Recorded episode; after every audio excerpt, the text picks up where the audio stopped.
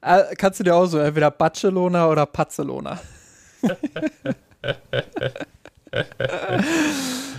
ah. Äh. Ach, das Gute ist manchmal so nah. so haben wir vielleicht auch die Chance, dass Oliver Kahn mal zuhört.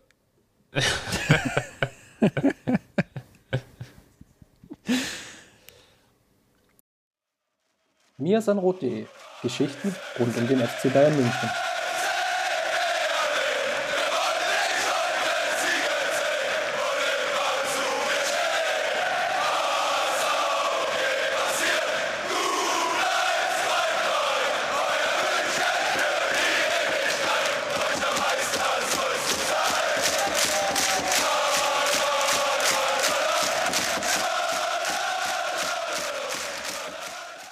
Hallo, Servus und herzlich willkommen zum Mir sind Rot Podcast.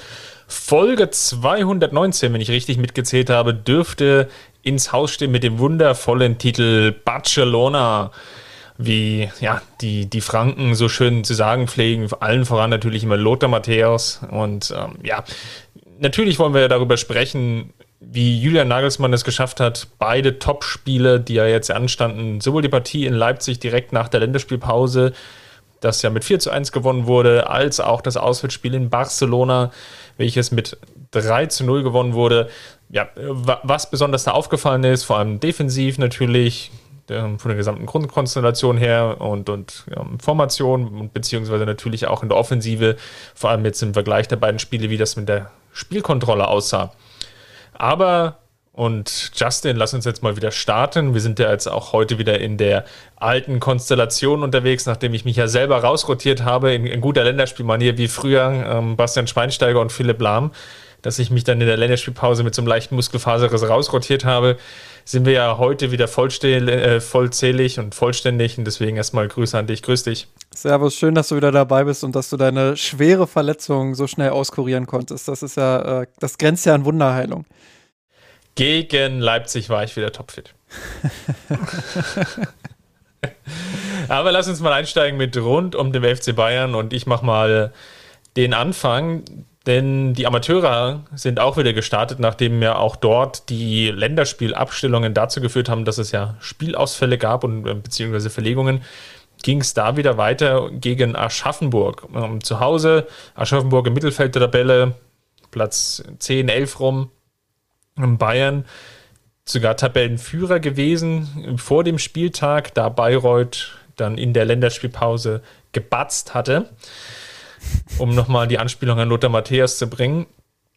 Und ja, jetzt war es wiederum der FC Bayern, der Punkte hat liegen lassen, der abermals, und das, das zieht sich jetzt schon so leicht durch die Saison durch, wenn sie es nicht schaffen, ihre Offensivqualitäten wirklich auszunutzen und diese Chancenqualität, die sie sich ja erarbeiten, dann kann es zu Punktverlusten kommen. Und das war jetzt gegen Aschaffenburg so.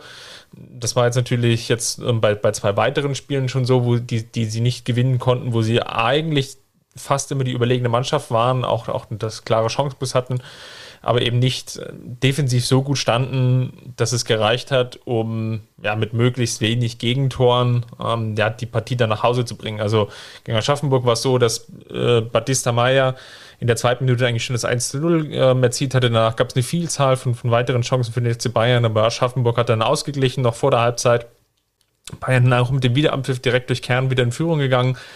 Und was sie es halt nicht, oder wo sie es jetzt nicht geschafft haben, war dann im, im weiteren Schritt die Partien ähm, ja, über die Zeit zu bringen. Und äh, Giron hat dann für Aschaffenburg noch ausgeglichen zum 2 zu 2 in der 80. Minute es wurde raus, hinten, hinten raus dann noch etwas hässlicher, äh, mit, glaube ich, drei oder vier gelben Karten für Aschaffenburg, die dann halt versucht haben, wirklich dieses 2 zu 2 auch zu halten. Was natürlich jetzt für die Aschaffenburger dann ein, ein großer Erfolg ist und für den FC Bayern natürlich jetzt für die Amateure den Nachteil mit sich bringt, dass sie in der Tabelle wieder den Platz an der Sonne abgeben mussten an Bayreuth, die ganz knapp in äh, Schalding-Heiningen mit 1 zu 0 gewonnen haben, aber eben gewonnen haben. Und jetzt wiederum mit 27 Punkten ähm, vor dem FC Bayern mit 26 Punkten stehen. Burghausen ist noch relativ nah rangekommen jetzt äh, mit 25 Punkten, muss aber dazu sagen, dass Bayreuth und die Bayern jeweils nur elf Spiele absolviert haben. Burghausen jetzt schon 13 und Schweinfurt, die noch ein bisschen weiter da hinten sind, ähm, 12 Spiele. Also da gibt es jetzt so eine leichte Unwucht an der Anzahl an Spielen. Aber ich glaube, es kristallisiert sich schon heraus, dass Bayreuth wirklich der stärkste Gegner ist. Und ähm, das ist jetzt insofern auch spannend, wenn man jetzt nochmal drauf schaut, wie die Youth League gelaufen ist, die Champions League für die U19-Mannschaften. Das ist natürlich jetzt für den FC Bayern, jetzt greife ich schon so ein bisschen vor, natürlich mit der Gruppenkonstellation nicht wirklich gut gelaufen, denn es geht sowohl gegen Benfica als auch gegen Barcelona zur Erinnerung. Es sind ja die Gruppen, die, also die Gruppen in der Youth League sind die gleichen Gruppen wie ähm, bei den Profis, ähm, bei den Männermannschaften, was jetzt dazu führt, dass natürlich schon eine, eine, schwere Auslosung ist für die U19-Mannschaft. Einfach aus dem Grunde, da die U19 oder beziehungsweise die Jugendmannschaften, die Jugendakademien natürlich von, von Barcelona und von Benfica über alles erhaben sind. Ich glaube, darüber braucht man nicht wirklich zu streiten. Und ähm, ja, was jetzt spannend zu sehen ist, dass jetzt die U19 äh, schon mit einer relativ ersatzgeschwächten Mannschaft reingegangen ist, dass da jetzt nicht der volle Fokus drauf lag. Man muss jetzt mal schauen, ob das jetzt gegen Barcelona jetzt die Ausnahme war oder ob sich das jetzt dann auch nochmal verfestigt in den nächsten Spielen.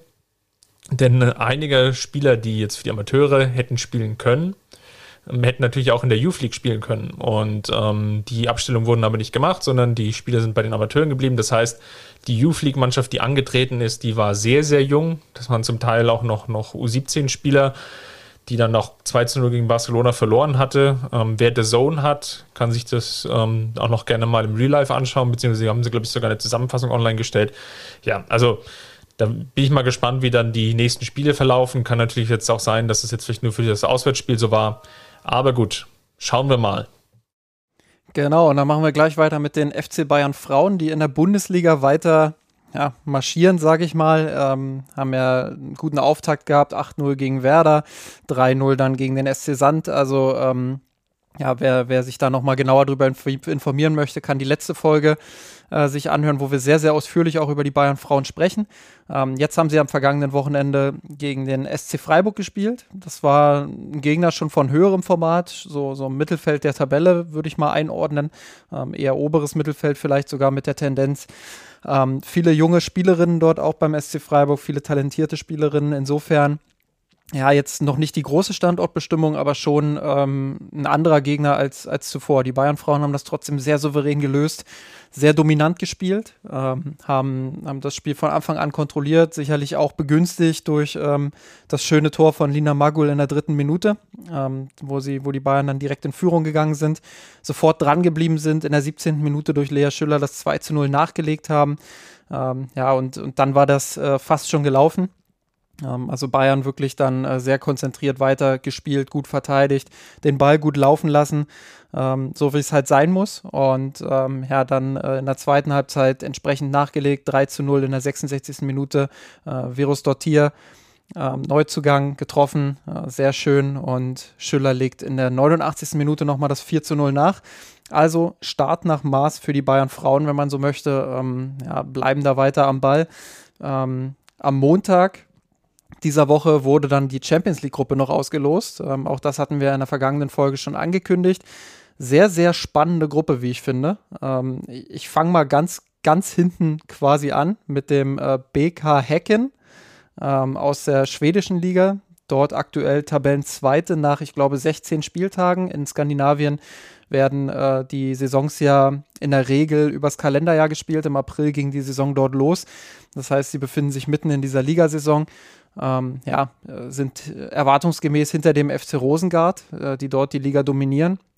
Ähm, mit sechs Punkten Rückstand auf Platz zwei, haben sich über die Champions League Qualifikationsweg ähm, für diese Gruppenphase eben qualifiziert und äh, sind der Außenseiter in der Gruppe, denn ähm, mit dabei ist noch Benfica, äh, wie bei den Männern. Äh, auch da viele talentierte Spielerinnen. Sehr witzig, ne? Ja, ist schon, ist schon äh, echt ein, ein lustiger Zufall. Ähm, ja, Benfica äh, nicht nur eine, eine, schöne Stadt dort, Lissabon, sondern ähm, ja auch, auch auf dem Vormarsch im Frauenfußball, würde ich sagen. Äh, hat sich auch einiges getan in den letzten ähm, Wochen. Ähm, ja, sind in der letzten Saison Tabellenzweiter geworden. Ähm, hinter, hinter Sporting Lissabon, wenn ich das richtig in Erinnerung habe. Ähm, ja, und, und äh, sind sicherlich auch äh, eine interessante Mannschaft. Äh, die Bayern, klar, gegen beide Mannschaften, Hecken und auch Benfica, Favorit. Ähm, klarer Favorit auch, muss man, muss man dazu sagen. Das Gefälle im, im, internationalen Frauenfußball ist natürlich noch riesig. Und wenn wir von Gefälle sprechen, dann sprechen wir auch schon ähm, über den, ja, vielleicht den Favoriten. Ich sage bewusst vielleicht, ähm, weil die Bayern sollte man nicht unterschätzen. Äh, Olympique Lyon ist nämlich noch in der Gruppe. Ähm, die dominierende Mannschaft des Frauenfußballs äh, vielleicht im letzten Jahrzehnt. Ähm, ja, immer mit Wolfsburg so ein bisschen um die Champions League gekloppt, würde ich mal sagen.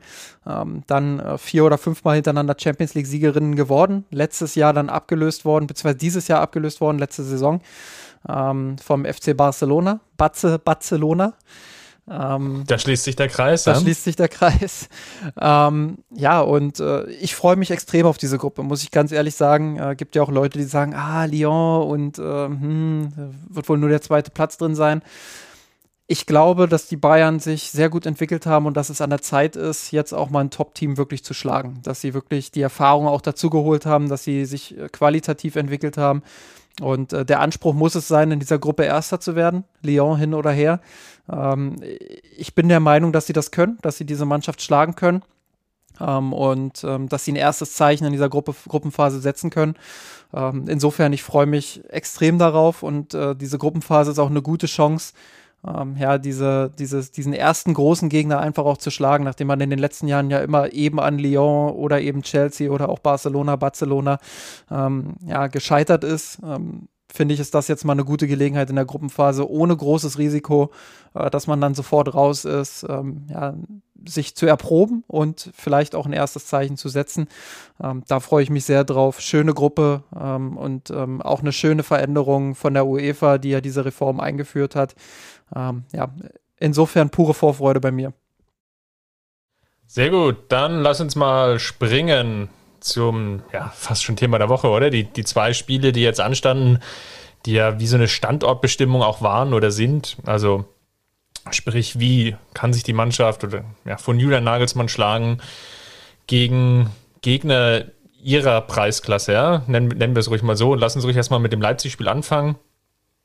Und da war ja das Spannende, dass Julian Nagelsmann durchaus den, den ein oder anderen Wechsel ja drin hatte. Vor allem die beiden Aufstellungen von Lucas Hernandez und Benjamin Pavard. Die hatten mich so etwas überrascht, da ja beide jetzt nach ja, überstandenen Verletzungen zurückgekehrt sind, aber durchaus ja ohne Spielpraxis direkt in diese Partie gekommen sind. Ähm, wie sehr hat es dich überrascht?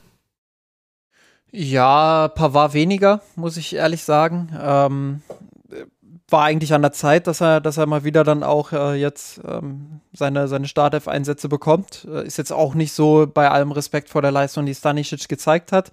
Ähm, es ist jetzt auch nicht so, dass, dass Pavard sich da großartig verstecken muss. Ähm, ich denke, mit seiner Erfahrung ähm, war er einfach für dieses Topspiel dann auch ähm, ja, die, die richtige Wahl. Ähm, insofern ganz große Überraschungen habe ich eher nicht gesehen in der Startelf.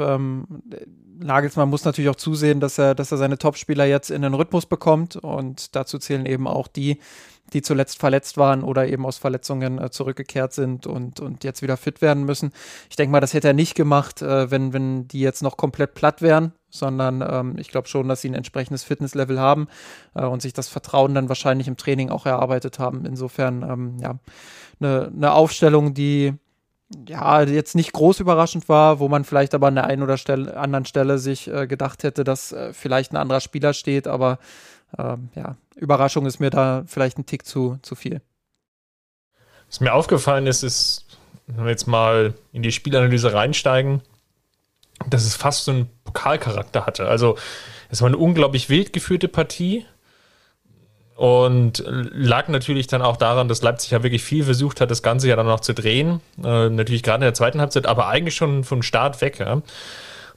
Natürlich jetzt ähm, mit dem Publikum im Rücken, dann gab es schon diese erste Szene mit, mit Müller und dem relativ offensichtlichen Handspiel, wo man sicherlich darüber diskutieren kann, ähm, ob es nicht hätte Elfmeter geben können oder nicht. Ähm, klar ist das, also aus Sicht von Leipzig wäre ich sicherlich nicht ganz begeistert, dass, dass es da ähm, eben kein Handspiel gegeben hat und auf der Gegenseite dann ähm, ja, auf Kampel mit dem Handspiel, mit dem offensichtlichen, dann ähm, mit dem ähm, Video Assistant dann zu einem Elfmeterpunkt ge gezeigt hat und ja dann schon relativ früh in der 12. Minute der Bayern auch in Führung war, was natürlich dann auch das Spiel geprägt hat. Ähm, was war denn dein Eindruck, ähm, warum das jetzt so wild geworden ist?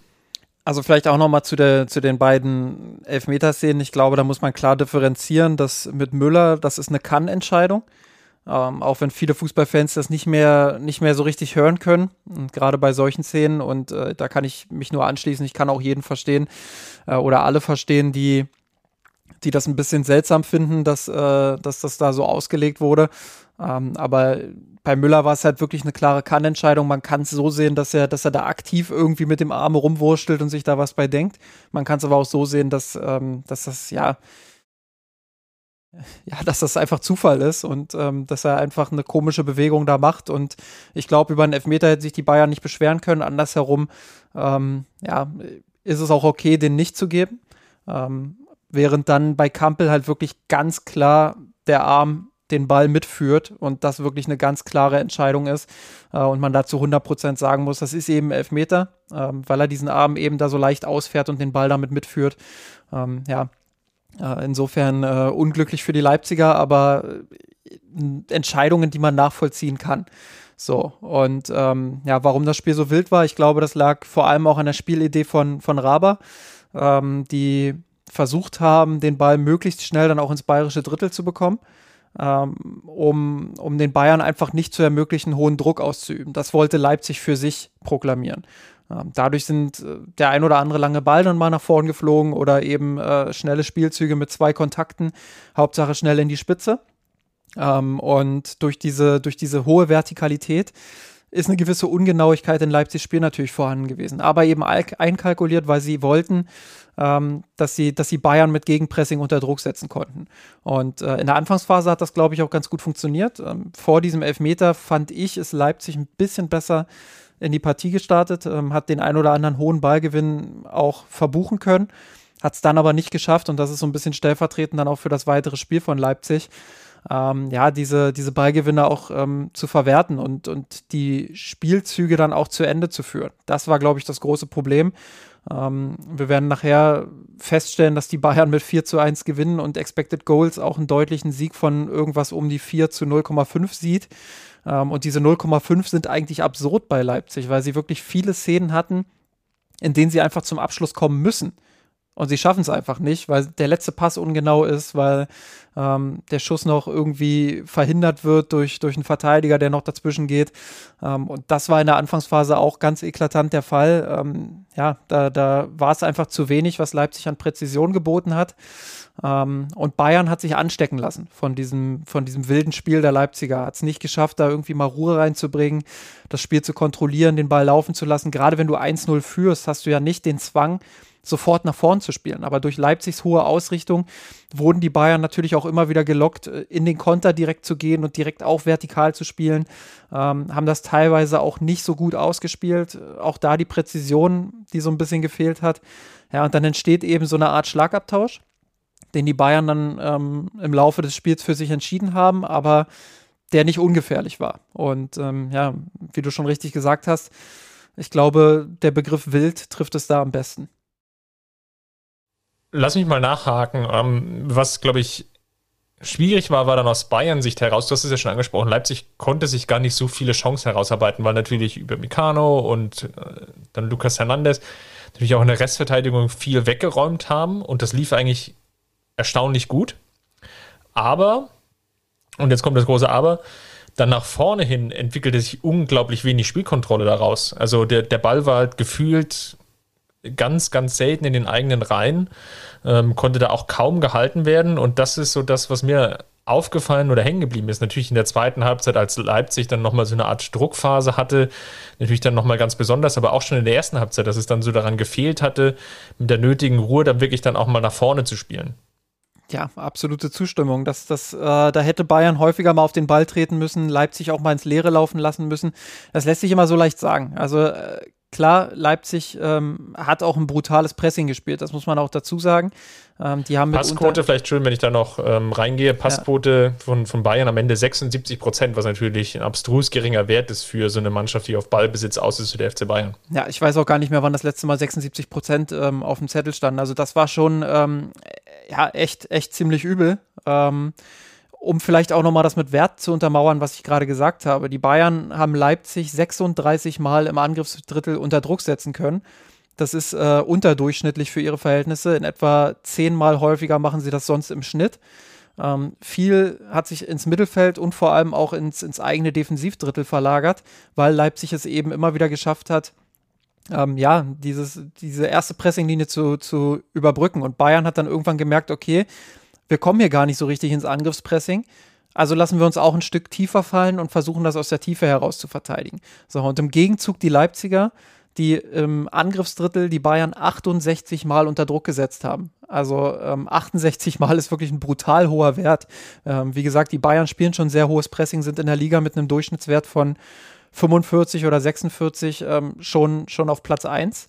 Äh, und Leipzig dann eben mit 68, das ist äh, wirklich brutal und, und zeigt auch nochmal, ja, wie, wie offen Leipzig dieses Spiel angegangen ist. Und ähm, ja, äh, wenn sie ein bisschen mehr Passgenauigkeit gehabt hätten, hätte ich mir auch gut vorstellen können, dass sie, dass sie das geschafft hätten, äh, das ein oder andere Tor mehr zu erzielen. Ähm, ja, so, so hat Bayern es halt äh, dann wiederum geschafft, die Leipziger äh, in entscheidenden Momenten auszukontern. Und äh, gerade auf der, auf der linken Seite, wo Angelino extrem hoch agiert hat, äh, sind Müller und Gnabry immer wieder in gute Situationen mit viel Raum gekommen, ähm, wo sich die Bayern fast schon vorwerfen lassen müssen, dass sie es nicht geschafft haben, da dann früh auch das 2 zu 0 nachzulegen. Und ähm, ja, in, insofern ähm, hat sich Bayern da so ein bisschen überrumpeln lassen, glaube ich. Und ein bisschen äh, die Ruhe auch vermissen lassen, um, um Goretzka und Kimmich da so richtig ins Spiel zu bekommen und, und ähm, ja, mit dem Mittelfeld dann, dann auch wirklich Kontrolle zu übernehmen und ein bisschen Ruhe reinzubringen in die Partie. Ich glaube, wenn sie es früh geschafft hätten, den Ball laufen zu lassen und Leipzig gemerkt hätte, hey, wir kommen hier auch nicht so wirklich ins Angriffspressing, hätten sie natürlich das gleiche gemacht wie die Bayern und sich ein Stück weit fallen lassen, eher aus einem Mittelfeldpressing heraus agiert. Und dann wäre es vielleicht eine andere Partie geworden, eine ruhigere Partie, in, in der die Bayern ja, mehr Kontrolle gehabt hätten. Ja, stimme ich zu. Ähm, insgesamt natürlich jetzt mal positiv auch erwähnt. Ja, ich meine, das, das Ergebnis sprach ja dann auch für sich. Ich glaube, natürlich dann gerade auch mit Beginn der zweiten Halbzeit und Musialas Einwechslung dann kurz vorher für Knabri, der, der angeschlagen war äh, mit einer Rückenverletzung. Was dann natürlich spielentscheidend waren, waren die zwei schnellen Tore. Ähm, einerseits natürlich von, von Musiala selbst, ähm, der aus, auf, aus einer Flügelposition heraus gut angespielt wurde von Davis, der sich da mal durchsetzen konnte. Und natürlich dann auch Sané, was jetzt dann, glaube ich, schon wirklich dem geschuldet war, der, das dritte Tor, das Leipzig dann auch schon wirklich aufgemacht hatte. Und das war dann die frühe Entscheidung und dann fängt natürlich so eine Phase an, wo, glaube ich, schon der ein oder andere im München Trikot dachte, na gut, vielleicht geht es jetzt auch nicht mehr mit 100 Prozent, sondern vielleicht auch mit 95 oder 90 Prozent. Und Barcelona war vielleicht schon im Hinterkopf was dann dazu geführt hat, dass es dann ja nochmal ein bisschen wilder geworden ist. Ja, der, der, der, Anschluss war ja eigentlich auch nicht, nicht wirklich erzwungen von Leipzig, sondern ja, das war nicht besonders gut verteidigt. Andererseits, wenn man mal einen Schuss hergibt, eigentlich ja dann so aus 25 Metern, oder sehe ich das falsch? Tja, warum nicht? Ähm, also, also, ja, klar, aus der war schon eine zentrale Position, sicherlich auch für, für Manuel Neuer nicht ganz einfach, aber dass, dass Leiner ihn dann so in den Winkel schweißt, ja. macht er jetzt auch nicht jedes Mal. Naja, da, da würde ich auch gar nicht so sehr jetzt anfangen, äh, rumzuanalysieren. War halt ein tolles Tor. Ähm, kann man den Bayern vielleicht ein Stück weit vorwerfen, dass sie, dass sie zu weit von ihren Gegenspielern weg waren, dass sie nicht so richtig in die Zweikämpfe vorher gekommen sind und Leipzig da relativ freie Bahn hatte. Ähm, das ist vielleicht ein Vorwurf, den man machen kann, vielleicht machen muss. Aber ja, also, dass der dann so, so reinflattert, ähm, kann passieren. Und äh, würde ich unter Sonntagsschuss und äh, schönes Tor abbuchen. Was nimmst du denn sonst noch mit aus der Partie? Spielfreude der Bayern, ähm, das muss man ganz klar sagen, auch wenn sie nicht die Kontrolle oder in vielen Phasen nicht die Kontrolle im Spiel hatten und es relativ wild war, ähm, ja, haben sie einfach wieder gezeigt, dass sie in der Offensive extrem viel Spielfreude entwickeln. Hab's gesagt, erste Halbzeit das Zusammenspiel Müller-Gnabry auf der rechten Seite, ähm, ja, war, war großartig, also wirklich richtig gut. Ähm, auch Goretzka, der immer wieder aus der Tiefe mit nach vorn stört, äh, ja, stürmt und äh, Kimmich, der, der wunderbare Pässe nach vorn spielen kann. Ähm, dieser Maschinenraum Müller, Goretzka, Kimmich allgemein, das ist natürlich was, äh, da reden wir jetzt auch schon seit Monaten drüber. Ähm, ja, das ist äh, schon echt eine Macht. In, in Europa ist das, äh, gibt es kaum ein Mittelfeld, äh, was, was dem die Stirn bieten kann, glaube ich. Ähm, das ist schon echt einmalig, was sie da für eine, für eine tolle Chemie auch untereinander haben. Ähm, ja, und, und äh, was ich sonst noch mitnehme, neben der Spielfreude und dem, dem Druck, den sie nach vorne entwickeln können, ähm, ist vor allem auch, dass Upamecano und Hernandez äh, wirklich ein gutes Spiel da hinten gemacht haben. Also wenn die beiden nicht gewesen wären, ähm, glaube ich, dann, dann hätte es das ein oder andere Mal mehr hinten geklingelt. Dann wäre das Resultat dieser wilden Partie vielleicht ein anderes gewesen, vielleicht so ein, so ein 3 zu 4 oder so. Ähm, ja, so ist es halt ein 1 zu 4, auch deshalb, weil Upamecano und Hernandez ja extrem viel nach vorn weg verteidigt haben. Das ist, glaube ich, das, worauf sich viele Bayern-Fans auch gefreut haben. Boateng und Alaba waren ja eher andere Spielertypen, ähm, die ein bisschen verzögernd auch verteidigt haben, die ähm, hin und wieder dann ähm, ja, sich nicht getraut haben, auch mal aus der Kette rauszurücken. Und über Meccano und Hernandez arbeiten halt viel mit Antizipation, ähm, rücken gut raus, aber eben auch nicht kopflos. Und beide haben sich gut verstanden. Wenn der eine rausgerückt ist, hat der andere gut abgesichert das sah schon, das sah schon echt gut aus. Und ähm, wenn die sich erstmal so richtig abgestimmt haben und äh, so richtig gut zusammen funktionieren, ähm, dann haben die Bayern auf jeden Fall eine echt tolle Restverteidigung, ähm, auf die viele Clubs neidisch sein werden. Ja, gerade den letzten Punkt, den nehme ich auf jeden Fall auch mit. Also ich fand es bemerkenswert, wie sie, wie Hernandez und über Meccano wirklich in, es, es geschafft haben, ja wirklich die, die Zweikampfführung so zu finden und so zu treffen, dass sie wirklich fast immer richtig, richtig am Mann standen, dann auch mit der nötigen Härte, jetzt nicht überhart, aber mit der nötigen Härte dann auch die Zweikämpfe geführt haben. Das war definitiv ähm, sehr, sehr sehenswert. Und man hatte ja schon das Gefühl, dass es mit Süle besonders gut funktioniert. Und jetzt mit Hernandez war es fast noch besser, ja. Und das ist auf jeden Fall schon, schon sehr bemerkenswert und ein, ein kleiner Fingerzeig gewesen. Ähm, das, ja, die Schwachstellen der letzten Saison, wenn man mal überlegt, ähm, das sind natürlich die, die vielen, vielen Gegentore, die jetzt da waren, dann, dann hilft das natürlich, wenn du jetzt wirklich dann so ein, so ein Duo hinten drin hast, was jetzt vielleicht einfach auch nochmal anders ähm, in der Verteidigung agiert. Und von daher, das nehme ich auf jeden Fall jetzt mit. Ähm, greift natürlich jetzt auch schon leicht vorweg, ähm, wie das Spiel gegen Barcelona ja auch gelaufen ist. Genau, bevor wir dazu kommen, aber noch vielleicht eine Kleinigkeit, die mir auch noch äh, positiv aufgefallen ist, die ich mir so unter Hansi Flick nicht ganz hätte vorstellen können, ähm, dass man taktisch einfach dann auch darauf reagiert, dass das Angriffspressing wirklich häufig ins, ins Leere gelaufen ist. Ähm, die Bayern haben sich dann nicht hinten am Strafraum verschanzt, aber sie haben sich halt schon ein bisschen tiefer fallen lassen, um die Kompaktheit einfach zu wahren. Und damit hatte Leipzig dann auch Probleme, hat es nicht geschafft, ähm, die erste Pressing oder nicht mehr so oft geschafft, die erste Pressinglinie zu überspielen. Ähm, ja, äh, wie gesagt, die, die Kontrolle, das war so das, das große Manko, dass sie es in Ballbesitz nicht geschafft haben, das Spiel zu beruhigen. Aber wie sie defensiv reagiert haben ähm, auf, auf die doch eher holprige Anfangsphase und dass das Pressing so oft ins Leere gelaufen ist, ähm, das, das war schon bemerkenswert und das war auch gut fürs, fürs eigene Spiel. Dann lass uns doch mal auf Barca schauen. Es war ja im Vorfeld, glaube ich, viel davon gesprochen worden. Ja, natürlich das 8 zu 2 vor 13, 14 Monaten, was natürlich sehr, sehr im Fokus stand, was eine besondere Partie war, glaube ich, ähm, für, für beide Vereine. Äh, was nimmst oder mal anders gefragt, hattest du denn an diese Partie jetzt wirklich noch so eine Erinnerung? Hast du jetzt, war das jetzt für dich noch wichtig im, im Vorfeld? Hattest du das Gefühl, dass das jetzt noch eine große Rolle spielt oder war es jetzt eher so, ja, nett in der Berichterstattung, weil man eben ja einen, einen ganz guten Aufhänger hatte, aber viel mehr auch nicht? Ähm, interessanterweise glaube ich, dass äh, Bayern sich so ein bisschen davon freimachen musste, psychologisch, dass sie, dass sie die 8-2 äh, damals aus dem Stadion geschossen haben.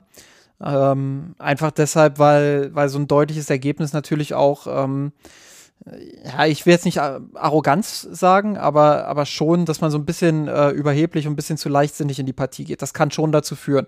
Deshalb glaube ich, ähm, dass man im Vorfeld, äh, da sind die Profis genug, ähm, ich glaube, mussten jetzt nicht viel aktiv dahingehend arbeiten, aber ähm, dass man schon unterbewusst dann versucht, ähm, das so ein bisschen ja, auch in den Hintergrund zu stellen. Du musst natürlich das Positive daraus mitnehmen und musst, äh, musst auch mit dem Selbstbewusstsein dahin gehen, zu sagen, wir wissen, wie man die schlägt und wir wissen auch, wie man die kontrolliert. Und ähm, ja, da, da glaube ich auch, dass die Bayern das äh, getan haben werden und sich nicht allzu viel damit beschäftigt haben werden. Bei Barcelona ist es eher so eine Art, ähm, ja, glaube ich, so ein Verdrängungsprozess gewesen. Also versuchen, äh, das aus den Köpfen rauszubekommen und ähm, nicht daran zu denken. Ich glaube, jeder, der schon mal Fußball gespielt hat, der weiß, dass es ähm, Gegner gibt, gegen die läuft es automatisch fast schon gut, weil man einfach weiß, die liegen einem. Und dann gibt es eben so Gegner, wo man einfach schlechte Erfahrungen gesammelt hat, wo man vielleicht schon eine Weile nicht mehr gewonnen hat. Ähm, ja, wo, wo einfach immer so ein bisschen im Hinterkopf auch ist. So richtig Bock habe ich auf dieses Spiel heute nicht. Und ähm, ich glaube, das ist bei Barcelona so ein bisschen der Fall. Ich glaube, dass die Spieler das im Hinterkopf haben, dass sie, dass sie wissen, dass sie ähm, ja, nicht als Favorit in diese Partie gegangen sind und dass es eine ganz unangenehme Kiste werden kann.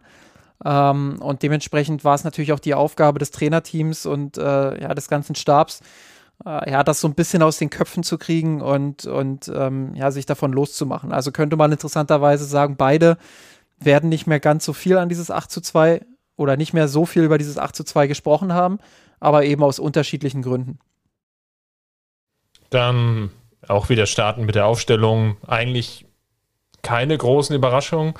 Süle wieder drin für Hernandez und Musiala, der gespielt hat für den angeschlagenen Nabi, ansonsten die, die gleiche Elf wie gegen Leipzig. Was ich bemerkenswert fand, ähm, bei, bei Barcelona natürlich jetzt dann die Umstellung auf ein 3-5-2-System, was natürlich jetzt auch daran lag, dass es relativ viele Verletzte gab. Also Koman hatte ja gar nicht ähm, so viele Optionen wie er jetzt ja wirklich aufstellen konnte. Zum Beispiel Aguero verletzt, Dembele verletzt, ähm, ja, zwei wirkliche, zum Teil ja auch Langzeitausfälle. Dann ja mit Luc de Jong jetzt noch einen Leihspieler gekommen, nachdem sie ja Griezmann relativ ähm, spät dann noch abgegeben haben. Und will nicht sagen, dass das jetzt mehr oder weniger so die, die naheliegende ja, Option war, äh, wie er jetzt oder wie, wie Barcelona jetzt wirklich aufgestellt hatte. Die Fünferkette war vielleicht deswegen so charmant, vielleicht auch, weil man im Hinterkopf eben dieses 8 zu 2 eben doch noch hatte, damit gerade Sergio Roberto natürlich jetzt Davis aufnehmen konnte, dass man da eine klare Zuordnung hatte, dass man natürlich dann auch eine stärkere Flügelfokussierung hatte, auch wenn es natürlich unter Nagelsmann ja gar nicht mehr so der Fall war oder ist, dass es diesen Flügelfokus gibt, aber in den Köpfen steckte das vielleicht noch so drin. Davis so als dieses freie Radikal, was dann nach vorne stürmt, die Flügel überlagert. Auf der Gegenseite natürlich dann Jordi Alba gegen, gegen Pavard. Ja, okay. Pavard natürlich jetzt nicht, nicht mit der Offensivrolle. Ähm, ja, meistens auch bedacht und ja natürlich auch in diesem Spiel zu sehen. Aber kurzum, vielleicht steckte das noch so in den Köpfen und daher vielleicht der Gedanke auch die Fünferkette bei Barca. Ja, taktisch natürlich auch interessant aus der Sicht des FC Bayern. Müller hat ja nach dem Spiel ein interessantes Interview gegeben, äh, in dem er nochmal darauf hingewiesen hat, dass man schon vorhatte, ähm, ja, Barcelona gerade auf der rechten Seite, also ähm, auf der linken Verteidigungsseite, wo Alba spielt, ähm, ja, stärker unter Druck zu setzen, also noch höher zu pressen. Ähm, da fiel dann der Satz, ähm, Benji, also Pavard, war sich nicht immer zu 100% sicher, ob er jetzt äh, durchdecken sollte. Ähm, also das Risiko dadurch, sollte, genau. Genau, ähm, ob das, ob das, ob des Risikos wahrscheinlich auch, Risikomanagement und ähm, ich glaube, die Bayern haben nicht zu 100 Prozent damit gerechnet, dass Barcelona mit einer Dreierkette anfängt. Ähm, auch wenn das nicht, äh, nicht ungewöhnlich ist, hat ja Kuman schon, schon häufiger auch gebracht, dass er, dass er auf Fünferkette bzw. Dreierkette umgestellt hat gerade gegen die Bayern aber doch ein recht eigenes Mittel von F vom FC Barcelona, finde ich, ähm, weil ja, Dreierkette ist natürlich sehr kompakt und äh, sorgt dafür, dass beispielsweise ein Doppelsturm oder auch drei zentrale Stürmer, ähm, äh, dass die gut in, in Schach gehalten werden. Aber die Bayern setzen ja schon auch viel Wert ähm, auf die Halbräume und auch auf das Flügelspiel. Ähm, insofern habe ich die taktische Maßnahme nicht so zu 100% verstanden, ähm, gerade auch, weil, weil Alba auf der linken Seite ja doch äh, recht offensiv denkt und auch Roberto immer wieder auch mal rausgeschoben hat. Da haben sich dann schon auch der ein oder andere Raum ergeben für äh, beispielsweise Musiala oder dann eben äh, Sané auf der anderen Seite. Ja, dann lass uns mal einsteigen in das Spielgeschehen. Ich glaube, du, du hast den Müllersatz ja mit Pavard schon angesprochen. Ich glaube, gerade so die, die ersten 10, 15 Minuten war das auch so eines dieser Grundprobleme, weil man da nicht so den Zugriff gefunden hat. Auf der anderen Seite natürlich müssen wir, glaube ich, auch einschränkend dazu sagen, Barca konnte sich auch wirklich nie so wirklich freischwimmen. Ja, klar, Frankie de Jong, wenn der mal aufdrehen konnte, dann, dann wirkte das halt nicht, nicht so verkehrt in seinen Aktionen. Aber das war jetzt nie, dass man wirklich das Gefühl hatte, selbst in dieser Anfangsphase, wo, wo Barca besser im Spiel war, dass sie wirklich so Druck entfalten konnten. Das lag natürlich auch daran, dass, dass Luc de Jong, ich, ich will nicht sagen, be bescheiden eingebunden war in das Spiel, aber der, der sicherlich dann nicht, also der, der wirkte wie ein Fremdkörper, muss man glaube ich so klar sagen, der, der häufig natürlich auch im Abseits stand und dann versucht hatte, dann die, die, die Viererkette der, der Bayern nach hinten zu ziehen, was aber nie wirklich funktioniert hatte weil, weil über Meccano und Süle dann vom, vom Typ her nicht dazu tendierten und, und Pavard und, und, und Davis ja ohnehin nicht. Ähm, also von daher ganz, ganz komischer Auftakt ähm, in diese Partie und von der Herangehensweise seitens, seitens Barcelona die, die größte Gefahr, die sie, glaube ich, wirklich ausstrahlen konnten, war, wenn es Depay geschafft hatte, sich ins Mittelfeld fallen zu lassen und wenn dann nicht so wirklich die Zuordnung beim FC Bayern klar war. Ja, ähm, Barcelonas großes Problem war einfach die Offensive. Also du hast vorne keine Spieler gehabt, die die Bayerns Abwehr wirklich auch gefährden konnten. Ähm, mit Ausnahme von Depay vielleicht, aber der allein ist dann halt auch zu wenig. Sie haben es in der Anfangsphase drei, vier Mal ganz gut gelöst, haben Bayerns Pressing da ähm, auf dieser angesprochenen ja, linken Alba-Seite äh, gut aufgelöst, haben da gut verlagert auf der linken Seite. Ähm, überladen meine ich, nicht, nicht verlagert, sie haben gut überladen. Ähm, haben sich die Anspielstation im Zentrum geschaffen durch Busquets, Pedri und äh, Frankie de Jong. Ähm, ja, und, und haben das äh, zwei, drei, vier Mal gut überspielt alles, aber dann in der Offensive ja, ist es einfach verpufft. Da ist der Angriff quasi jedes Mal wieder verpufft, weil sie, weil sie keine Läufe hatten, weil sie keine, keine Dribblings hatten, irgendwie keine Überraschungsmomente. Ähm, und auf dem Niveau reicht das dann eben nicht, um die Bayern-Abwehrkette zu, zu gefährden. Klar, es gab natürlich immer diesen Flankenfokus. Das ist ja auch was, ich glaube, das hatten wir jetzt in dem vorletzten Podcast auch schon mal angesprochen, ähm, so zwei, dreimal darauf hingewiesen. Natürlich auch mit dem Köln-Spiel natürlich noch im Hinterkopf. Und das scheint so ein Mittel zu sein, das in der defensiven Grundanlage des FC Bayern unter Julian Nagelsmann man eher versucht, dieses Zentrum kompakt zu halten. Das hast du ja auch im, im Leipzig-Segment schon angesprochen, dass aber dadurch dann vielleicht das ein oder andere Mal die Flügel freigegeben werden. Natürlich auch bedingt dadurch, dass Davis natürlich sehr, sehr weit nach vorne schiebt, ähm, dann teilweise auch die Flügelspieler dann nicht die nötige Unterstützung liefern. Ähm, gibt, glaube ich, da mehrere Ursachen, die man sich da anschauen kann das führt dazu natürlich, dass man vielleicht die ein oder andere Flanke zulässt. Und ähm, auch hier, ähnlich wie jetzt im Leipzig-Segment ja schon angesprochen, Flanken sind jetzt per se jetzt nicht das ganz gefährliche Mittel. Ähm, wenn man mal schaut, es sind neun Flanken in, allein in der ersten Halbzeit geschlagen worden von Barca, was jetzt, glaube ich, für, für sie jetzt schon ein relativ hoher Wert ist. Und daraus sind zwei Kopfballsituationen entstanden oder beziehungsweise zwei Torschüsse. Ich glaube, das eine war eine war, war der Kopfball, ich weiß gar nicht mehr von wem, was Luc de Jong nach diesem Freistoß und das zweite war dieser Schuss, der weit ähm, übers Tor ging, der auch noch durch eine Flanke von der, der linken Seite, ich glaube, nach einer Alba-Flanke kam. Also, was ich damit sagen will, ist, ja, klar, besser wäre es natürlich noch gar keine Flanke zuzulassen, aber wenn man eben Gefahr zulässt, ja, dann doch lieber durch eine Flanke. Ah, ich glaube, Araujo war es. Ähm, der geköpft hat. Luc de Jong stand dahinter in besserer Position. Wenn stimmt, er den durchgelassen stimmt, ja. hätte, dann, ähm, ja, dann, dann wäre es vielleicht zu einem Torerfolg gekommen. Ähm, ja, aber klar, äh, das ist noch eine große Baustelle, die Nagelsmann hat. Ähm, Im Idealfall muss er es schaffen, eben auch die Flügel ein Stück weit besser zu schließen. Ich finde, in dem Spiel hat man gut gesehen, ähm, ja, sein, sein Prinzip der, der, äh, der Breite, also quasi so breit wie nötig, aber eben nicht so breit wie möglich, äh, hat man in dem Spiel wirklich gut erkannt. Die Außenspieler immer an den, an den Außenverteidigern dran und eben nicht immer an der Außen, Außenlinie klebend, ähm, wodurch du natürlich auch die Möglichkeit hast, wenn du einen Ball mal verlierst, schnell ins Gegenpressing zu kommen. Und ähm, ja, das, das haben die Bayern gut gemacht. Sie haben den Ball im Vergleich dann auch zum, zum Leipzig-Spiel ähm, häufiger auch laufen lassen. Das lag auch daran, dass Barca natürlich nicht so diesen Druck ausgeübt hat. Also das war ähm, Barcelona deutlich tiefer verteidigend, ab und zu mal mit Depay und De Jong vorne angelaufen, aber äh, das, das war kein Vergleich zu dem, was Leipzig veranstaltet hat. Deshalb konnten die Bayern den Ball natürlich auch besser laufen lassen. Ähm, aber ja, ganz, ganz grundsätzlich ähm, haben die Bayern das alles kontrollierter gestaltet. Sie haben äh, dafür gesorgt, dass sie dass sie ähm, ja, im Laufe des Spiels dann auch eine, eine, Raumaufteilung haben, in der es ihnen möglich ist, den Ball so laufen zu lassen, wie sie es getan haben.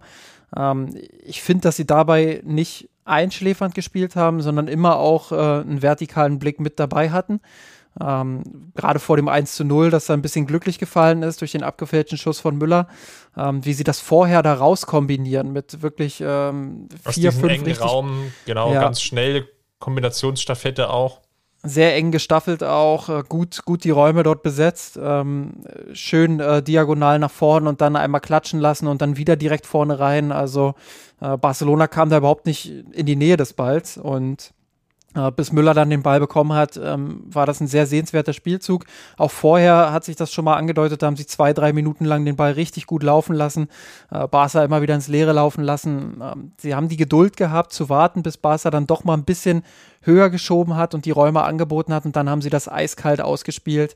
Ähm, und wenn Barca dann nach vorn geschoben hat, dann haben sich dahinter meistens Lücken ergeben, die durch Müller, Musiala ähm, auch Sané, da erinnere ich mich an eine Situation, wo er sich ganz tief ins Mittelfeld fallen lässt und dort eben äh, von Neuer, glaube ich, sogar angespielt wird ähm, und so das Pressing von Barcelona auflöst. Also ähm, das war schon ganz, ganz hohes Niveau, was die Bayern da gezeigt haben.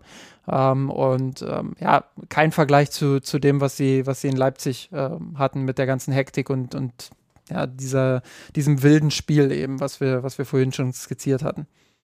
Ich glaube, gerade so ab der 15., 20 Minute, das hat mir bis zur Halbzeit dann sehr, sehr gut gefallen, wie sie es ja, wie auch bei dem Tor eben gerade ja von dir beschrieben, es geschafft haben, dann sich in, in schnellen Kombinationsstaffetten ja dann wirklich auch Räume zu erspielen. Und ähm, gerade dann das, ja, bei, bei Barcelona kann man sich sicherlich darüber streiten, wie es jetzt wirklich teilweise angelegt war. Dann gab es so teilweise so ein bisschen Mittelfeldpressing mal, wo sie dann versucht haben, auch zuzustellen und raufzugehen und dann eben durch diese schnellen kleinen Kombinationen und dann teilweise auch guten Seitenverlagerungen sich dann riesige Räume eben ergeben haben, die die Bayern dann bespielen konnten. Das war schon à la Bonheur, wie äh, Karl-Heinz Rummenigge ja so schön sagen würde. Und Man hätte fast den, den Eindruck gewinnen können, dass, äh, dass Barcelona an diesem Tag weiße Trikots getragen hat, wenn man sich an alte Zeiten erinnert. Also zumindest in einigen Phasen äh, hat das schon sehr, sehr stark daran, daran erinnert, wie, wie schnell und kleinteilig sich die Bayern da nach vorn kombiniert haben. Ja, eben auch gerade im, im, in dieser, ja, im Achterraum, ja, und in den Halbräumen, das, wo es ja früher dann häufig da, darüber oder es dazu überging, ja, dann den Ball dann relativ schnell dann nach außen zu geben und dann gehofft hatte, ja gut, der, der Außenspieler, der Flügelspieler wird jetzt schon irgendwas mit dem Ball anfangen sondern es gab wirklich die, die Räume, die Kombinationen und die, den einzigen Kritikpunkt, den man jetzt ja wirklich ähm, suchen könnte, war, dass man es vielleicht daraus nicht geschafft hat, sich dann noch klarere Torchancen herauszuspielen oder die Abschlüsse noch besser zu haben. Das war so dieser kleine Makel, der dann bestand. Ähm, klar, das 1 zu 0 ähm, fällt natürlich dann leicht glücklich durch diesen äh, abgefälschten Schuss. In, der Vor also in den Szenen vorher hatte man schon so die, die ein oder andere Chance, aber das war alles noch nicht so hundertprozentig konkret herausgespielt. So der letzte, vorletzte Pass, wenn es da noch besser gelaufen wäre, wäre vielleicht die Torchance an sich dann auch noch größer gewesen. Ja, da, da haben die Bayern, glaube ich, ähm, sich so ein bisschen reintasten müssen auch ins Spiel. Ähm, haben dann aber, als sie den Zugriff bekommen haben, äh, wirklich auch das ein oder andere Mal druckvoll nach vorn gespielt. Ich, ähm, ja, ich, ich ich glaube, dass die Anfangsphase da ähm, so ein bisschen auch damit zusammenhing, äh, die, die Formation des Gegners so ein bisschen zu lesen. Und dann, als sie die Zwischenräume entdeckt haben und äh, haben, wie sie sich da nach vorn kombinieren können, ähm, ja, ist es, ist es prinzipiell auch besser gelaufen. Und ähm, das zeigen ja auch die Statistiken. In der ersten Halbzeit hatten die Bayern fünf Abschlüsse ähm, in der zwei und 48 Prozent Ballbesitz. In der zweiten Halbzeit waren es dann 55 Prozent Ballbesitz ähm, und zwölf Abschlüsse insgesamt. Also ähm, ja, das zeigt dann auch nochmal sieben Abschlüsse mehr in der, in der zweiten Halbzeit. Ähm, ist schon ordentlich und ähm, ja, da, da sind sie dann äh, nach und nach auch besser ins Spiel gekommen. Ich glaube, insbesondere nach der Pause hatten sie, hatten sie ihre stärkste Phase. Ja, kann man, glaube ich, gar nicht mehr so viel hinzufügen. Wenn, wenn man was kritisieren will, dann nach dem 2-0 dann nochmal so diese, ja, dieser kurze Hänger, 10, 15 Minuten, aber das sicherlich dann auch erklärbar, dass man dann eher, eher versucht hat, das Spiel dann auch zu Ende zu spielen, gerade weil, weil Barca vor den Wechseln dann doch schon sehr, sehr geknickt wirkte. Ja, quasi demoralisiert. Sehr schön. Ähm, ja, genau, dann 2-0 durch, durch Lewandowski. Klar fällt das auch glücklich und das 3-0 fällt ja, sind wir ehrlich, ja auch glücklich. Ne? Durch zwei Pfostenschüsse, die dann Lewandowski dann gut aufnimmt und ähm, dann jeweils zu, zu Toren verwandeln kann. Nichtsdestotrotz, glaube ich, der, und da sind wir uns beide dann hoffentlich auch einig, der dominanteste Auftritt der Bayern in der Saison jetzt, ähm, vor allem unter Julian Nagelsmann. Ja, da sind wir uns äh, sehr einig und ähm, ich fand auch bemerkenswert, dass Josua Kimmich nach dem Spiel ähm, in einem Interview gesagt hat, dass ähm, das jetzt der zweite souveräne Auftritt dieser Saison war nach Hertha. Ähm, man hätte ja denken können, 4-1 gegen Leipzig in Leipzig. Boah, dass, dass, dass er den nicht nennt, äh, den Auftritt, ist ja schon äh, bemerkenswert. Also Pokal hat er da bewusst ausgeklammert. Ähm, aber ja, ist ja, ist ja genau das, äh, was wir auch heute analysiert haben. Also, dass äh, Leipzig dann doch, und da hat Kimmich auch dieses Wort wild verwendet äh, für einige Spiele, die sie, die sie in dieser Saison hatten, auch Köln beispielsweise. Das, das waren ja schon eher wilde Fußballspiele, die die Bayern dann über ihre individuelle Klasse teilweise ähm, an sich gerissen haben. Ähm, ja, und, und das war jetzt wirklich ein kontrollierter Auftritt, ein souveräner Auftritt. Ähm, ja, 70. bis 80. das hat mir auch nicht so gefallen. Das war dann wieder dieses wilde Spiel. Da hat Barca noch ein paar junge Spieler reingebracht. Ähm, hat auch umgestellt nochmal auf Viererkette, ein bisschen druckvoller nach vorn gespielt. Da hat man dann, dann doch wieder gesehen, auch wenn, wenn die Bayern Gang rausgeschaltet haben, ähm, dass noch nicht alles so rund läuft, wie sie es gerne hätten. Ähm, aber ja, äh, das ist dann wirklich Kritik auf hohem Niveau. Wenn man, wenn man 3 zu 0 beim FC Barcelona äh, gewinnt, dann, dann ist das schon äh, eine gute Leistung, unabhängig davon, in welcher Form die sich gerade befinden. Ähm, ja, und, und ich denke, ähm, war wieder ein Fortschritt im Vergleich zu den letzten Wochen. Um mal Matthias Sammer aufzugreifen noch, der ja als Experte das Spiel jetzt ja bei Amazon Prime begleitet hat für die Gesamtkonstellation sicherlich auch ganz günstig aus Münchner Sicht, dass Kiew und Benfica sich unentschieden getrennt haben. Dadurch ergibt sich dann vielleicht auch die Chance in der Gruppenkonstellation, ja, dann den Gruppensieg oder das Weiterkommen zumindest relativ früh dingfest zu machen. Kann jetzt sicherlich ähm, kein Nachteil sein, wobei man natürlich jetzt auch sagen muss, dass der Spielplan ja schon etwas jetzt gestreckter ist. Jetzt, jetzt geht es gegen Bochum und dann gegen Fürth. Ähm, dazwischen ist ausnahmsweise keine englische Woche. Ich glaube, das tut nochmal ganz gut und das wären jetzt dann vielleicht auch zwei Spiele, wo Nagelsmann vielleicht das ein oder andere nochmal ausprobieren wird. Denke ich auch. Ähm, sollte man nicht unterschätzen, gerade die Bochumer, die ähm, ja schon, schon auch eine gewisse Durchschlagskraft in der Offensive haben.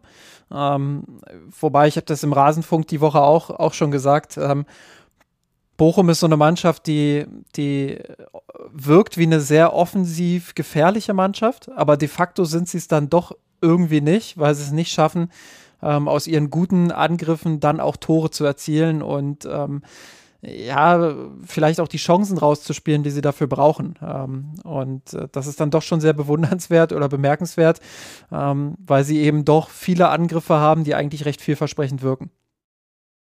Ja, dann bleibt uns ja gar nicht mehr so viel jetzt übrig, ne? An der Stelle außer natürlich noch die beliebt berüchtigte Kategorie. Und da greife ich mal äh, aus der Kurve jemanden auf, nämlich der Martin W. Der hat einen Vorschlag gemacht, den ich jetzt gerne aufgreifen würde. Wer war denn für dich das ja, Spitzenfeld und wer war denn das Gruppetto der Woche? ähm, ich fange mit dem Positiven an und ähm, ja, wähle jetzt einfach mal Leroy Sané, ähm, weil wir bei denen ja auch viel diskutiert haben in der Vergangenheit. Ähm, hat in beiden Spielen, sowohl gegen Leipzig ähm, als auch, als auch gegen, gegen Barcelona, ähm, mir sehr gut gefallen. Ähm, ja, traut sich wieder mehr zu. Ich glaube, die, die Verschiebung auf die linke Seite tut ihm gut. Ähm, wir haben auch ein bisschen darüber diskutiert, ob das mit äh, Alfonso Davies funktionieren kann im Zusammenspiel, weil beide ja eher Spieler sind, die ihre Stärken in breiteren Zonen haben. Ähm, ich finde, gegen Barcelona hat das äh, gut funktioniert.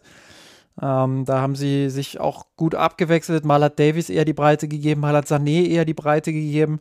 Ähm, ja, und, und äh, ich fand die Phase gerade gerade richtig gut, als Sané dann vor allem in der zweiten Halbzeit dann, dann auch mehr den Achterraum gesucht hat und dann Davis ja, ja wirklich dann den Raum auch gegeben hat. Ja, genau. Und äh, das zeigt vielleicht auch nochmal, dass Sané, klar, er, er ist stärker, wenn er sich in seiner 1 gegen 1 Situation äh, stürzen kann, sage ich mal, auf den, auf den Außenbahnen. Ähm, aber das zeigt vielleicht auch nochmal, dass man ihn nicht unterschätzen sollte, was die zentraleren Räume angeht. Ähm, ich sehe seine Stärken und sein Profil auch eher darauf ausgerichtet, ähm, breiter zu agieren. Aber ähm, ja, wenn das so gelöst wird wie in diesem Spiel, ähm, dann, dann funktioniert das zentral in einigen Situationen auch ganz gut. Und ich ähm, finde, das war so ein kleiner Fingerzeig darauf, dass man, dass man vielleicht doch mit beiden auf einer Seite spielen kann. Ähm, ja, muss, muss man mal weiter beobachten. Ich bin noch nicht restlos überzeugt, aber ähm, das Spiel ähm, ja, lässt mich da vielleicht noch mal ein Stück weit umdenken. Ich gehe einfach mal mit Jamal Musiala. Ich mache es mir ja diesmal sehr, sehr einfach. Der natürlich jetzt der herausragende Spieler war, dann in Leipzig-Einwechslung ähm, oder mit nach der Einwechslung, der dann ja, maßgeblich dafür Sorge getragen hat, dass es dann relativ schnell auch früh entschieden wurde. Nehmen wir jetzt mal den, den 2 zu 0 Treffer. Was hat äh, herausragend und, und immer wieder bemerkenswert ist, ist diese enge Ballführung, Ballkontrolle. Also gerade diese Annahme dieser doch oder des doch, doch relativ scharf gespielten Passes, Flanke, nennt es wie ihr wollt, von, von Davis, wie er den, oder den, den Ball an und, und weiterverarbeitet, so dass er dann gleich zum Abschluss kommt, das war schon wirklich bemerkenswert. Und klar war es jetzt gegen Barcelona natürlich jetzt nicht so herausragend. Nichtsdestotrotz immer wieder Dribblings gewonnen gehabt. Ich habe hier irgendwie eine Statistik gelesen. In der ersten Halbzeit waren es vier gewonnene Dribblings. So viel wie die komplette Barca-Mannschaft äh, zusammen. Und das gibt natürlich auch oder entlastet natürlich auch immer wieder die Offensive, weil einfach die Gegner dann Musiala permanent doppeln oder äh, trippeln müssen, also wirklich äh, konsequent zustellen müssen und er, er kann sich dann teilweise eben immer noch durchsetzen, beziehungsweise lenkt er so viel Fokus, dass er eben auch Räume für andere Spieler schafft. Und ich glaube, das ist jetzt ein, ein, ganz wichtiger Spieler in dieser jetzigen Phase. Ja, und äh, dann schließe ich mich gleich äh, daran an, weil, weil ähm, Musialas Form hat natürlich auch einen gewissen ja, einen gewissen Nebeneffekt und ähm, der betrifft Kingsley Coman, ähm, wo ich finde, dass, dass der aktuell so ein bisschen hinten dran ist. Ähm, ja, wurde spät eingewechselt, sollte eigentlich früher kommen, musste dann anscheinend nochmal auf die Toilette, wenn ich das äh, jetzt richtig äh, wahrgenommen habe über Twitter. Also das war ganz komisch. Der, der saß ja dann noch kurz irgendwie bei den Physios auf der Bank, da dachten alle schon, der hat sich verletzt beim Aufwärmen. Ähm, aber anscheinend war es dann wohl nur ein Toilettengang. Ähm, ja, kam dann später aufs Feld und ähm, ja, ist, ist hinter Sané und, und Coman, äh, hinter Sané und Gnabry aktuell hinten dran. Und wenn Musiala dann auch noch so spielt, wie er aktuell spielt, ähm, ja, dann, dann ist er fast schon Flügelspieler Nummer vier für die, für die aktuelle Momentaufnahme. Ähm, das ist natürlich nicht sein Anspruch und ich glaube, er wird sich da auch schnell wieder, ähm, schnell wieder fangen und wieder, wieder reinfinden in seine gewohnte, ja, in seine gewohnte Leistungsfähigkeit. Aber im Moment ist er eben äh, erstmal hinten dran und deshalb ähm, ja, wähle ich ihn für, für unsere eher negativer ausgerichtet, ausgerichtete Kategorie. Ja, vielleicht noch als Ergänzung. Es ist natürlich auch sehr, sehr schwierig jetzt für ihn, da wirklich auch zum Zug zu kommen. Ähm, du hast es jetzt schon genannt, die, die, die Spiele vor ihm funktionieren. Und gleichzeitig kommt es immer wieder zu diesen kleineren Verletzungen. Also man hat nie wirklich das Gefühl, dass er jetzt auch über einen längeren Zeitraum einfach fit ist. Das geht ja die die Saison ist noch jung, ich weiß, aber die komplette Saison natürlich jetzt schon so durch. Ähm, mal spielfähig, mal angeschlagen, dann wieder äh, fit, dann wieder angeschlagen und so, so geht das jetzt Woche für Woche oder Spiel für Spiel. Und dann ist es natürlich auch schwierig, dann wirklich auch, sagen wir mal, einerseits die, über die, die Spielpraxis natürlich dann auch zu Form zu kommen und natürlich aber auch das nötige Fitnesslevel dann einfach zu haben, weil Coman natürlich dann immer wieder etwas kürzer treten muss. Und ähm, ja, ist natürlich jetzt kein, kein ganz ideeller Start in die neue Saison für Kingsley Coman. Da, da bin ich völlig bei dir und ich hätte ihn auch genommen oder ähm, bist du mir jetzt zuvor gekommen? Deswegen, ja, jetzt, jetzt wird es schon, schon wirklich ähm, schwierig. Man könnte natürlich jetzt irgendwie immer wieder auf die üblichen Verdächtigen zurückgreifen. Will ich aber gar nicht tun, sondern ich mache es jetzt einfach mal ganz, ganz einfach und nenne Manuel Neuer. Einfach aus dem Grunde, weil er gegen Barcelona jetzt gar nichts zu tun hatte. da wird es aber heute äh, in beiden Kategorien sehr, sehr einfachen Weg. Ich würde vielleicht noch mal einen Spieler nennen, ähm, der mir fast ein bisschen zu kurz kommt. Wir haben ihn jetzt auch so gut wie gar nicht genannt in unserer Analyse, insbesondere gegen Barca. Ähm, das ist Leon Goretzka, der für mich ja, einen richtig guten Job gemacht hat. Ähm, zeitweise mehr Ballkontakte hatte. Ich weiß jetzt gar nicht, wie es am Ende des Spiels ist, ähm, ob er da immer noch mehr Kontakte hat, aber zwischendrin hatte er mehr Ballkontakte als Josua Kimmich. Ähm, hat sich sehr präsentiert, äh, immer wieder angeboten ähm, ja, hat so ein bisschen die Situation auch entschärft, dass das Kimmich da so rausgenommen werden sollte von, von Barcelona im Mittelfeld. Ähm, ich finde, das haben die beiden zusammen sehr gut gelöst und Goretzka, wenn man ihm was vorwerfen will in der Vergangenheit, war es ja oft so ein bisschen die Kritik, ja, dass er, dass er so ein bisschen abgetaucht ist. Und das war diesmal überhaupt nicht der Fall. Äh, sehr aktiv sich beteiligt am Spiel, viele Zweikämpfe vor allem auch gewonnen. Das kennt man ja fast von ihm, aber äh, das war schon echt stark, was der alles ähm, ja, im Mittelfeld äh, wegverteidigt hat und wie er sich dann auch in Ballbesitz beteiligt hat und an diesen Kombinationen auch teilgenommen hat. Ähm, das, das macht echt Lust auf mehr dann in den kommenden Wochen. Ja, wird dann auch spannend zu sehen sein, wie, um, um da vielleicht auch nochmal Grenzen reinzugehen, wie Nagelsmann natürlich dann auch Sabitzer einbindet. Hat ihn ja jetzt ja sowohl gegen Leipzig als auch gegen Barcelona eingewechselt. Da bin ich jetzt mal gespannt, ob es dann zu, zu leichten Rotationen kommt zwischen Goretzka, Sabitzer, vielleicht auch mal Müller, der dann vielleicht auch mal draußen sitzt. Natürlich der auch vielleicht Musiala dann, der dann natürlich dann auch nochmal in den Achterraum starten kann. Das wird, glaube ich, sehr, sehr spannend, wie es dann die nächsten ein, zwei Wochen weitergeht, wie Julian Nagelsmann dann auch dieses Kadermanagement, was er bisher, glaube ich, sehr gut macht, dann auch, auch fortführt. Und man hat das jetzt auch mit den Einwechslungen gesehen, teilweise ja gegen, gegen Leipzig, als er Lewandowski ja zum Beispiel dann schon relativ früh runtergenommen hat, aber jetzt auch gegen Barcelona, dass dann Stanisic zum Beispiel nochmal gebracht wird. Das, das wirkt schon mit sehr, sehr viel Hand und Fuß, aber ist natürlich jetzt dann auch spannend, ob er es dann sich auch traut, dann mal gegen Bochum oder vielleicht gegen Fürth, dann mit der größeren Rotation und wie das dann insgesamt dann funktioniert. Genau. Dann machen wir Schluss für heute und äh, bedanken uns natürlich ausdrücklich bei unseren Supporterinnen bei patreon.com. Ähm, dort könnt ihr uns finanziell unterstützen, macht das möglich, was wir hier lieben, nämlich mit euch ähm, über Fußball zu reden, zu podcasten, dann natürlich auch in der Kurve.misenrot.de bei uns im Forum, dann mit euch in den Austausch, in die Diskussion zu treten ja, das macht ihr dadurch möglich und äh, wir freuen uns, wenn ihr uns dort unterstützt, beziehungsweise dann zumindest partizipiert in der Kurve und dann mit uns über diese Ausgabe, diesen Podcast redet. Und ja, wir freuen uns dann schon, Justin und ich, dann das Spiel gegen Bochum zu analysieren. Bis dahin, macht's gut, Servus. Servus. Wir haben den Kampf gewonnen, den Drohne kommen, der Haien hat's gemacht. Ich hab geträumt von dir, von unserer Weltpläne. Wir haben den Kampf gewonnen, den Drohne kommen, der Haien hat's gemacht. Hab geträumt von dir, von unserer Weltpläne. Wir haben den Kampf gewonnen, den Thron erkommen, der